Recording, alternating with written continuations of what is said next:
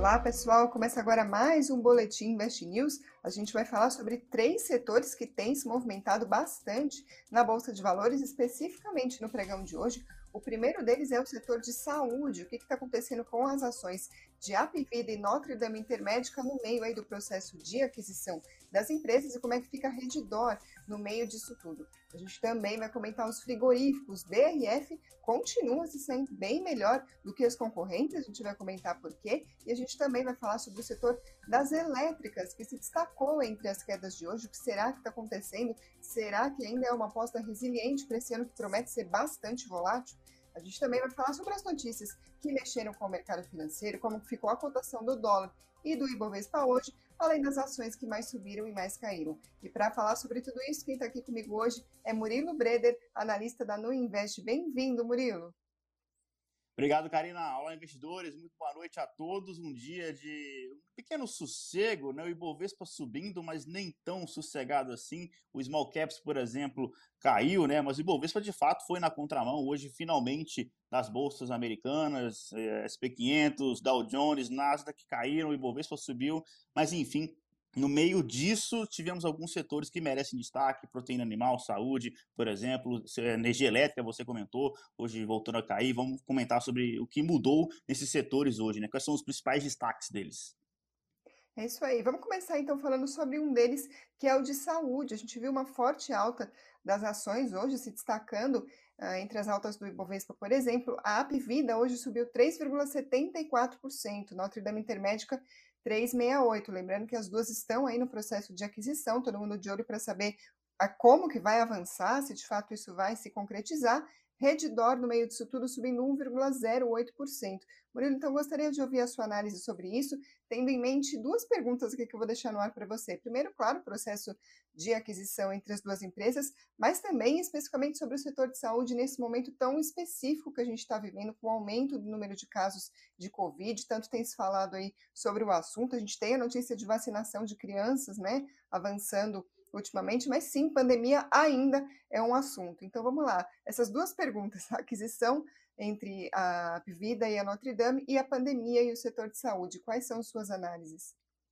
Eu, eu vou começar pela segunda, tá? É, já, a gente chegou a gravar um boletim um, um tempo atrás falando sobre esses impactos da pandemia Uh, não só a pandemia, mas na verdade surto de gripe né, na, nas empresas de saúde e tem levado aí um surto de internações, é, na verdade surto de, é, de diagnósticos, né, de exames, é, e isso custa para as empresas do setor e a gente na ocasião comentou que é de fato algo negativo, tanto que a própria Apvida chegou a se comunicar, né, soltando um comunicado, falando que de fato havia aumentado muito o número de exames, diagnósticos e tal, então, isso de fato é algo que era para manter no radar. Agora, que não era tão pior assim, né? não era o pior cenário possível, porque ainda não estava tendo muitas internações, né? Era diagnóstico, exame, né? Mas o pior é quando o pior nível de custo, né, para essas empresas é quando tem internação e apesar do surto aí, tanto de gripe como é, de Ômicron, é, as internações, né, pelo menos aí, têm sido menores, né, do que a gente viu aí no início da pandemia, obviamente, do que a Delta,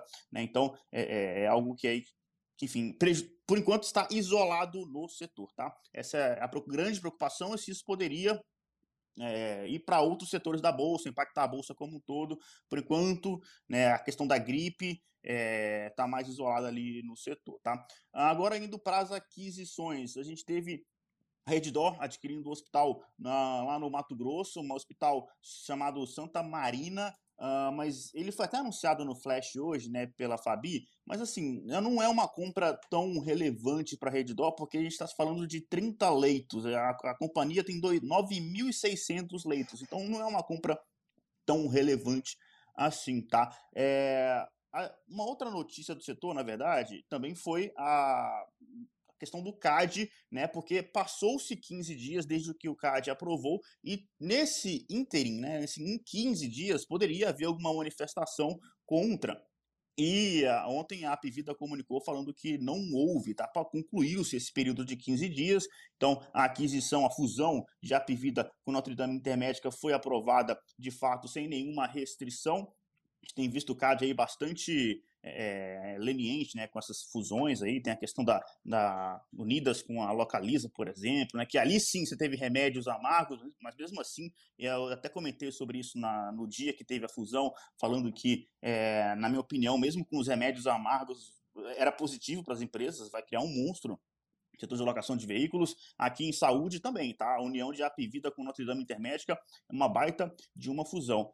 E, assim, apesar de que essa, esse esse comunicado da companhia de que passou-se os 15 dias e aí não teve é, nenhuma né, contra-argumentação e de fato o negócio foi aprovado, uh, isso já estava um pouco no preço, o mercado já esperava, tá? isso não é, não é muita novidade, é, mas a combinação desse movimento com uma, por exemplo, houve né, outras casas, bancos de investimento soltando relatórios é, de compra tá, para a Privida e para a Notre Dame Intermédica. É, é o caso do Bank of America, por exemplo, tá, falando é, de que a fusão vai criar sinergias ali da ordem de 15 bilhões de reais.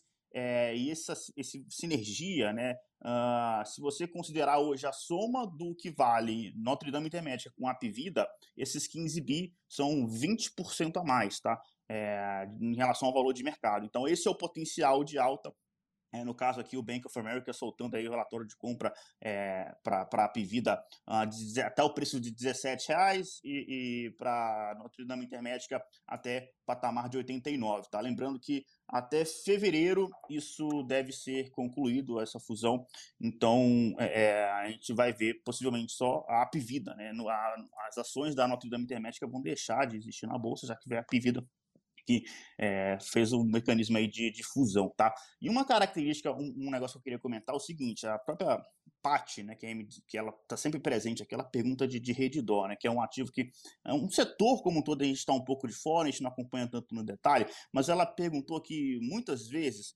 por que que Redditor estava caindo, tá? É, o setor como um todo está caindo por conta dessa questão aí agora do susto com a gripe, com a Omicron, é, mas Redditor está caindo mais do que a Pivida e mais do que a Notre Dame Intermédica. E só para deixar isso, aproveitar esse tema que eu estou falando dessas empresas, na minha opinião tem dois motivos, tá? Para Redditor tá caindo mais. É, o primeiro deles é essa busca por liquidez. Uh, os fundos estão tomando resgate, então, como eles, eles, estão com medo desse movimento continuar, eles estão comprando as grandes empresas da Bolsa, que é, se ele precisar vender essa ação, ele vende rápido. Então, esse é o primeiro ponto. E, e tem também a chegada do investidor internacional, né, que eu estou falando aqui há bastante tempo, ele comprou Bolsa Brasileira forte em 2021, aparentemente esse movimento continua também nesse início de 2022, e quando esse investidor internacional vem, ele vem para comprar as maiores empresas da bolsa brasileira, tá? E quando a gente fala de volume de negociação, a somatória de Apivida com Notre Dame Intermédica dá um volume de negociação cerca de três vezes maior do que a, do que a Reddor, tá? Então, é, o liquidez é o primeiro fator. E o segundo é que a Reddor é uma empresa que ainda vai ter muitas aquisições pela frente. Né? Notre Dame Intermédica e a Pivida já estavam adquirindo várias outras companhias tem tempo, e agora essa fusão gigantesca né, não vai, vai fazer com que essas duas companhias não precisem mais fazer aquisições mais agressivas. Então, diferentemente de Redditor, ainda tem que ter um caminho aí percorrer pelas aquisições. E aí, num cenário onde a gente tem uma alta da curva né, dos juros, é, do custo do dinheiro, e a Redditor vai ter que continuar captando para fazer essas aquisições, o cenário nesse cenário de alta de juros é pior para a Reddor. Então, é por isso a combinação desses dois fatores que Reddor apesar de né, ter sido uma queridinha aí quando fez o IPO, um monte de casas de análise, banco recomendou a entrada, uma ação que vem sofrendo aí por conta é, desses motivos, tá? Perfeito, Murilo. Vou passar aqui para os outros setores para dar tempo da gente falar dos três.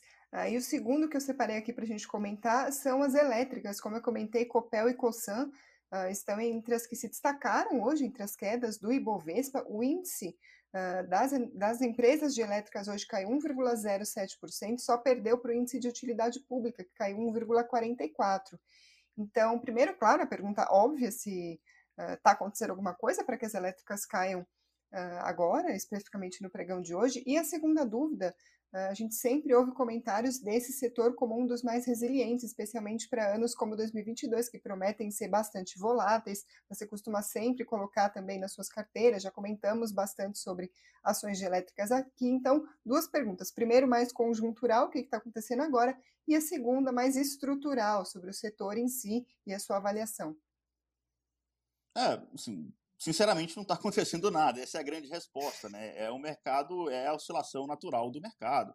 É, ontem que, que as, elétricas subiram ontem, né? por exemplo, a bolsa caiu, a elétrica, o setor de elétrica como um todo subiu. Você pegar o índice Foi. de energia elétrica, né? o IES, vai ver que ele subiu.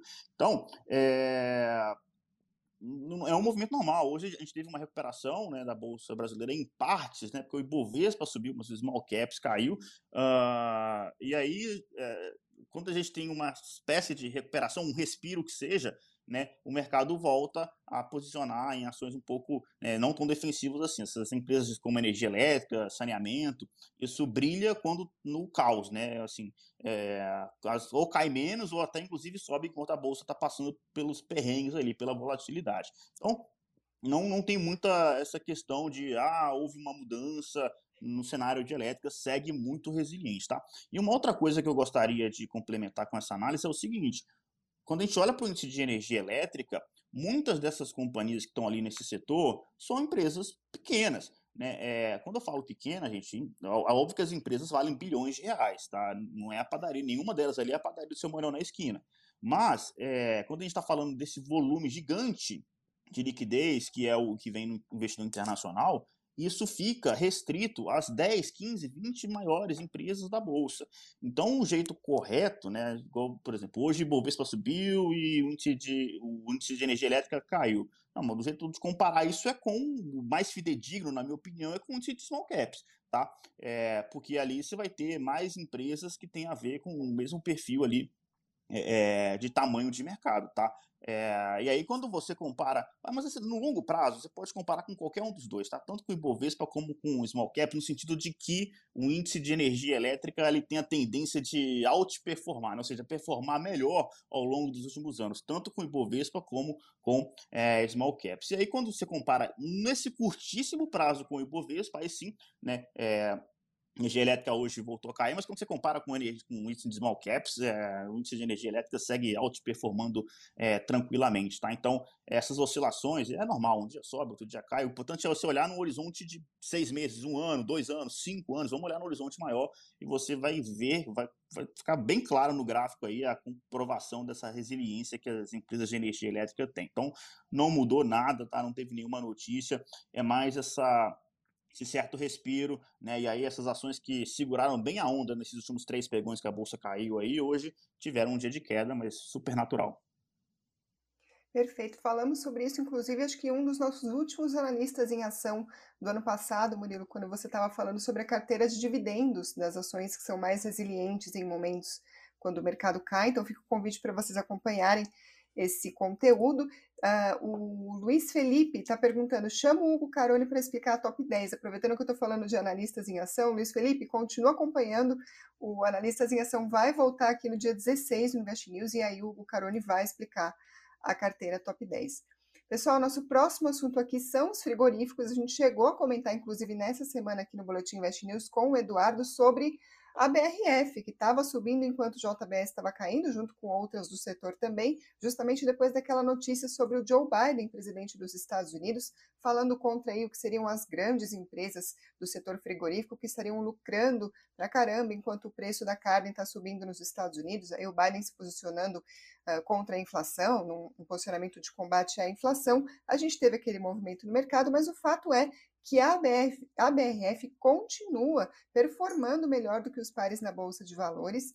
Hoje subiu 7,05%, enquanto o JBS ficou quase zerada, subiu 0,06%. A Minerva caiu 0,10%, a Marfrig ficou estável. Então, Murilo, o que está acontecendo com a BRF? Por que, que ela está tão diferente assim das outras do setor? É, é uma continuação desse movimento, né? A gente chegou até a falar isso, como você me comentou no boletim, acho que, me engano, o primeiro boletim do ano, né? É, e aí o mercado ele continua com o pé atrás. Né? Na, na segunda-feira, JBS caiu 4, Marfrig caiu 3, porque são companhias que estão muito atuantes nos Estados Unidos. JBS e Marfrig, 75% da receita delas estão nos Estados Unidos.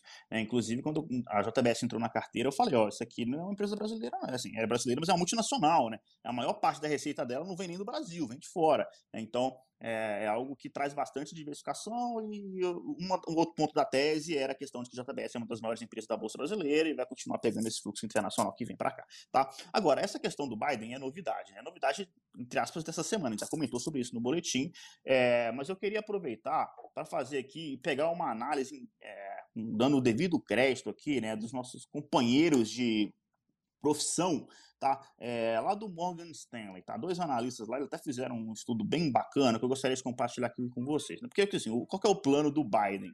Ele criticou, né, que as empresas do setor de proteína animal estão lucrando bastante, é, e aí ele tem um, uma ideia de injetar 375 milhões de dólares para financiar uh, essas plantas menores, tá? A fim de criar alguma concorrência aí no mercado. Então, assim, primeiro ponto, é complicado é, você. A escala é muito importante, tá? Tá com escassez de mão de obra, enfim, tá, é um, um momento não é tão simples é, em relação à, mão de obra. É, você tem um monte de empresa aí que não, não tá, todas não estão operando em plena capacidade ainda. Então você vai abrir empresas menores em um momento com, em que todas as outras, as grandes do setor não estão operando em plena capacidade ainda, é, mão de obra escassa, é, e que mesmo que tá? É isso aí que eu achei interessante do, do estudo lá do, do Alves e do Tanaka, que são os dois sobrenomes aí dos analistas lá do, do Morgan Stanley. Ele falou que mesmo esse dinheiro do Biden, é, isso daria para aumentar aí em, relação a cabeças por dia de gado, 1.500 cabeças por dia, tá? Na conta deles aqui. Isso é 1% do total.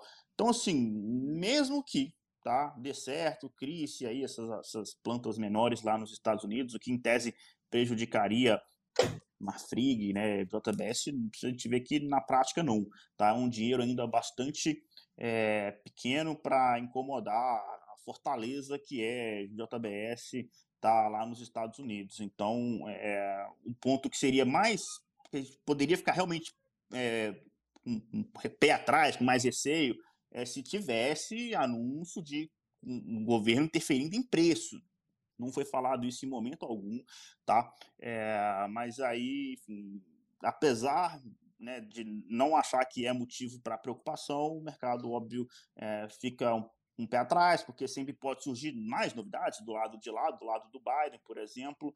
Uh, e tem também a questão de que é, houve um, assim como eu falei de, de Apivida em Notre Dame, né, de, de, do caso ali o Bank of America soltando relatório, falando né, que tem potencial de alta, houve também é, outros bancos aí falando uh, de, de, BRF, tá? Uma visão construtiva com BRF, aí você junta esses movimentos e, e, e vê o mercado trocando, tá? De mão, indo, saindo dessas JBS Marfrig, é, indo para BRF. Na minha visão, não faz sentido. Eu prefiro muito mais essa empresa que é, JBS é a maior, é a líder, né? De proteína é animal no mundo, e quando a gente fala de alimentos, ela seria a segunda maior. Na prática, né, a JBS está caminhando para ser uma empresa de fato global de alimentos. Ela está com um monte de iniciativa, né, desde carne de laboratório, por exemplo.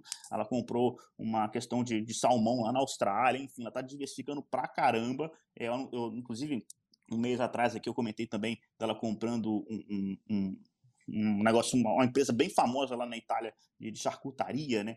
É, então ela está bem diversificada. Eu prefiro muito mais um case parecido com esse. Eu acho que é, o anúncio do Biden assustou em um primeiro momento, mas quando a gente parou para fazer a conta aqui, é, vê que não é motivo para tanto. Mas enfim, o mercado ainda segue um pouco de receio e esse movimento que a gente viu na segunda-feira continua até, até hoje. Viu? Vamos continuar acompanhando para ver o que de fato sai de concreto né, dessa notícia em relação aos Estados Unidos e à carne. Agora vou falar sobre outras notícias que mexeram com o mercado financeiro, ainda falando de Estados Unidos, Claro que o mercado continuou repercutindo a ata do Fed que saiu ontem, assustou bastante os mercados, a gente acompanhou. Agora, hoje teve notícia importante também sobre o número de novos pedidos de auxílio-desemprego. Aumentou na semana passada nos Estados Unidos e pode subir ainda mais nas próximas semanas. A gente está vendo uma disparada de infecções por Covid-19 por lá. As informações foram divulgadas hoje pelo Departamento do Trabalho, foram 207 mil novos pedidos de desemprego, foi acima do esperado pelo mercado. Os economistas consultados pela agência de notícias Reuters esperavam 197 mil. Só para repetindo então, para a gente ver a distância, a expectativa era 197, foi 207.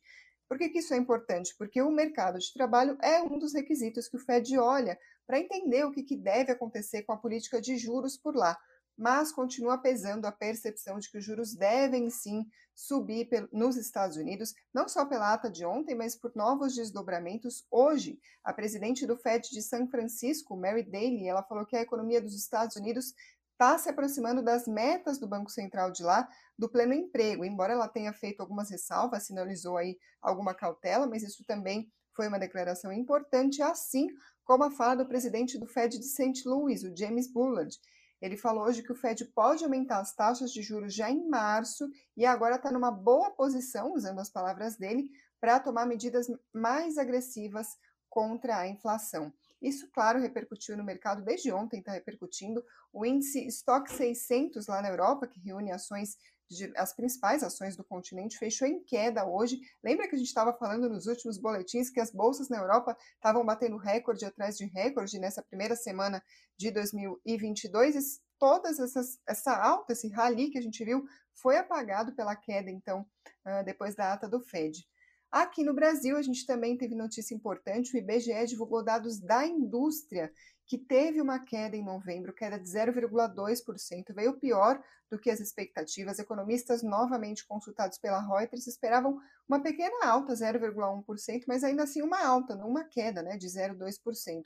Ainda está longe do patamar pré-pandemia. A indústria aqui no Brasil está 4,3% abaixo do patamar de produção em fevereiro de 2020. Esse resultado negativo de novembro foi a sexta queda seguida do setor e também está em queda se a gente comparar com o ano passado. Na comparação com o mesmo mês de 2020, a produção caiu mais de 4%. Outra notícia é que as pessoas estão poupando menos aqui no Brasil. Esse dado foi divulgado pelo Banco Central. A caderneta de poupança fechou 2021 com um saque líquido de 35 bilhões de reais, ou seja, as pessoas eh, sacaram mais do que depositaram e esse saldo ficou negativo em 35 bilhões. Vamos lembrar que isso depois de ter batido o recorde no sentido contrário em 2020. O ano passado foi uma captação recorde de 166 bilhões de reais, mas vamos lembrar que a gente tinha ainda parcelas do auxílio emergencial e grande parte desse volume era depositado em contas poupança. Uh, bom, nesse cenário todo, hoje o dólar caiu 0,65% a R$ 5,67, isso depois de ter subido bastante hoje, e o Ibovespa, depois de ter caído bastante, desculpa, depois de ter subido bastante ontem, e o Ibovespa, depois de ter caído bastante ontem, hoje subiu 0,55% aos 101.561 pontos. Vou passar agora para as maiores quedas do Ibovespa no pregão de hoje. A ação Pose 3 caiu 5,31, a ação da Via hoje caiu 4,6 e Pão de Açúcar hoje perdeu 3,77%. Entre as maiores altas, a gente estava comentando a BRF, subiu 7,05%, Lojas Renner 5,12%, a Pivida, que a gente também estava falando, hoje subiu 3,74%. Murilo, alguma mensagem aqui do chat que você queira destacar, responder?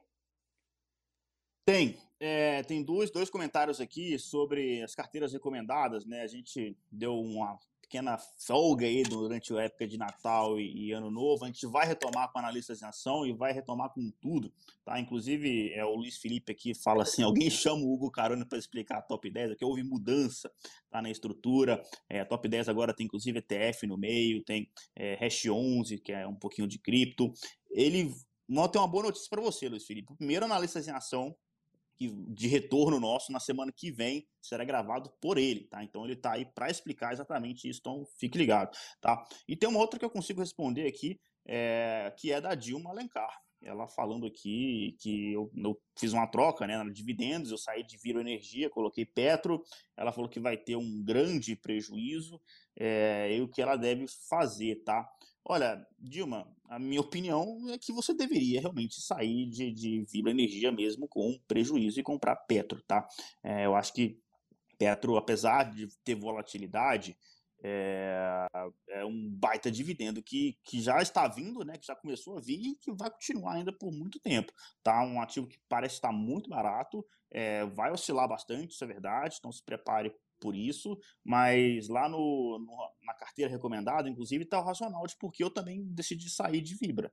É, porque o, a Petro, a própria Petro, né, ela falou que tem problemas para repassar, para entregar o combustível, e aí Vibra Energia está sendo obrigado a comprar é, combustível de outros lugares, pagando, obviamente, mais caro. Tá? Então, por isso, a margem tende a ser pressionada. Então, tem essa questão, e para finalizar, a questão de que Petro é uma das maiores empresas da Bolsa, e toda essa questão de chegada de investidores internacionais, é, com certeza, é, muitos deles, muito desse dinheiro internacional está vindo para Petro, tá? Então, é, esse é o racional. Eu acho que olhar na hora de você fazer alguma troca, se vai ter, se você está ganhando ou perdendo dinheiro, não é a principal pergunta que você deve se fazer. A, a principal pergunta é, é qual empresa está com fundamento, preço, timing melhor do que a outra. Então, quando a gente olha para isso, é, seja por fundamento, dividendo, timing, eu acho que Petro sai na frente, tá? Então, é, resumindo, eu acho que é isso que você deveria fazer. É a minha recomendação que está no relatório, tá?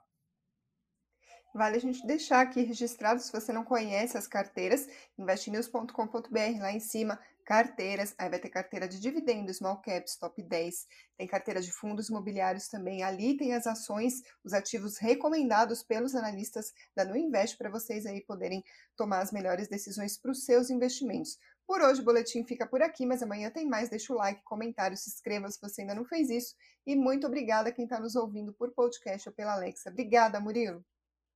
De nada, Karina. Um abraço, investidores. Até mais.